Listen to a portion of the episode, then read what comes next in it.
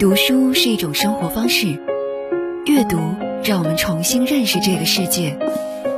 文字的美就交给耳朵来发现。阅读好时光，倾听朗读者，让我们在书中寻找诗和远方。一零零九阅读好时光。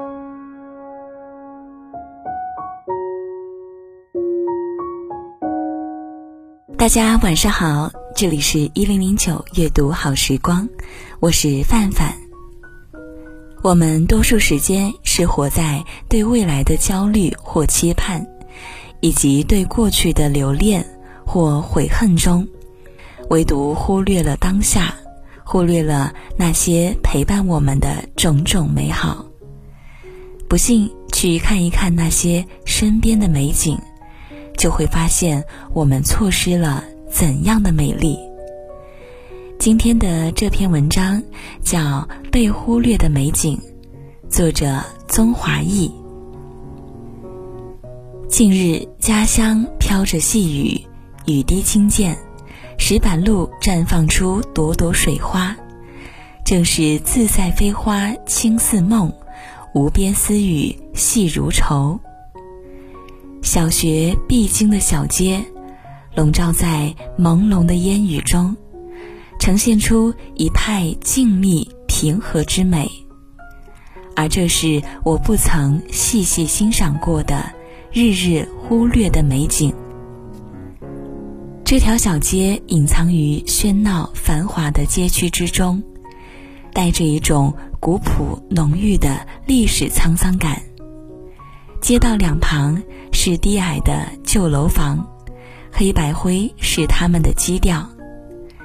此时是天色未明的清晨，灰蒙蒙的晨光中，一切都是静谧和谐的。偶然会有几声犬吠声。此时我匆匆走在上学的路上，路旁的树木整齐挺拔。树与树之间的几盏路灯，照亮着我前进的道路。昏黄的灯光透过树叶，光影婆娑，在路面洒下无数的小星星。这如同许多光点，好似大自然光与热的恩赐，在清晨的冷雨中，让人温暖如春，热泪盈眶。这一刹那，我想到了运动，想到了生命。小街虽然平凡，但在光与影的交错下，它拥有了生如夏花般绚烂的生命力，散发出温暖与光彩，呵护着每一个与它相遇的生命。而我，对这日复一日的美好与美景。却熟视无睹。我看过晨曦出现时的朝阳，见过正午时分的大瀑布，欣赏过日暮将至的夕阳，但这一切都不及小街带给我的温暖与感动。小街的美是如此的平凡质朴之美。曾经，我心中最美的风景。是黄果树瀑布的美丽绝伦。每逢闲时，常忆起昔日观瀑之美景。那日，我与父母攀山路、跨木桥，走西游古道的情景历历在目。我们过侠客亭后，沿着木栈道，渐渐到达了心仪已久的观瀑点。居高临下。从黄果树瀑布的对面，清晰地欣赏到了它举世无双的美。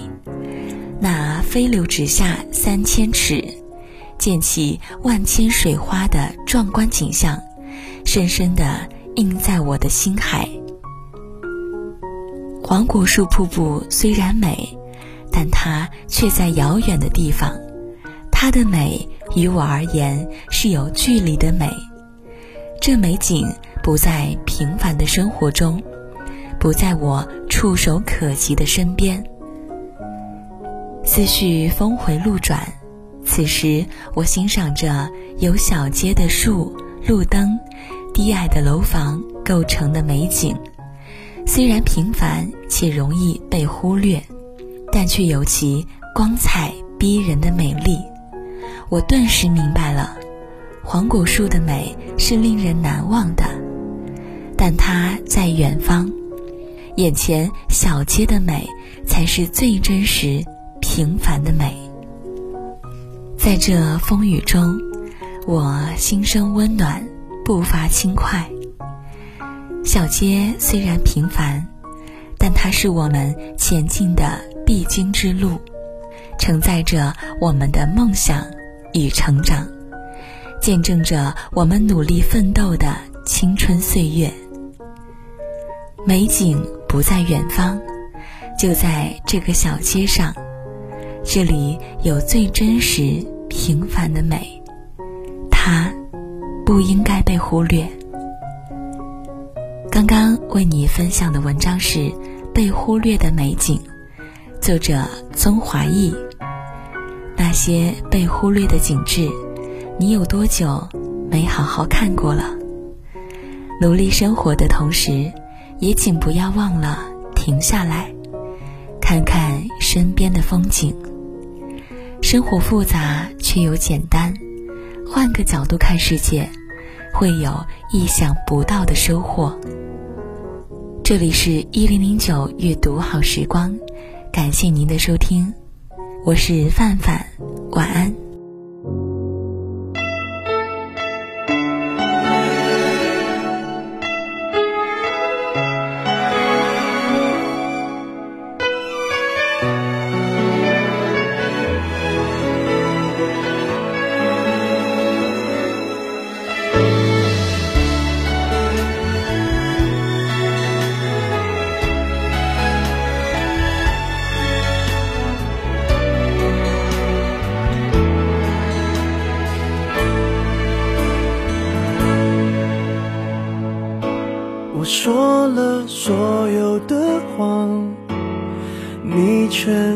全都相信。简单的我爱你，你却老不信。你书里的剧情，我不想上演，因为我喜欢喜剧收尾。我试过完美放弃，却很踏实。醒来了，梦散了，你我都走散了。情歌的词何必押韵？就算我是 K 歌之王，也不见得把爱情唱得完美。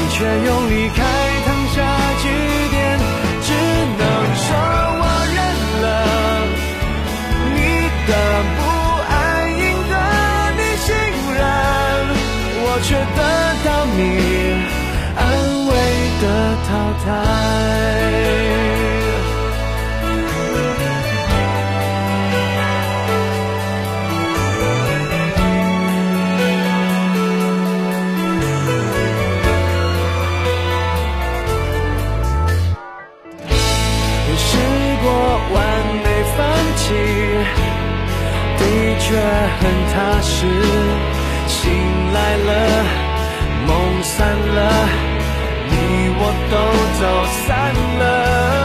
情歌的词何必押韵？就算我是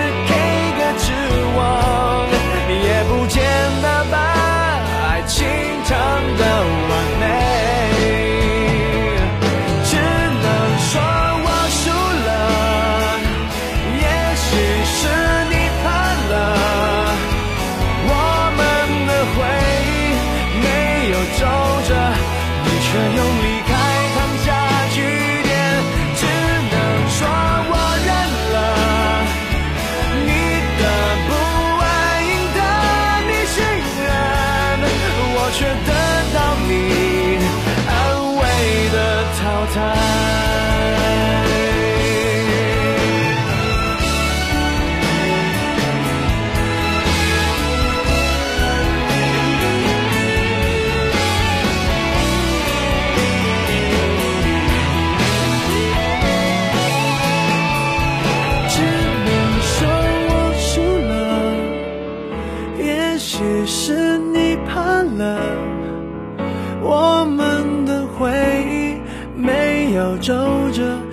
却用离开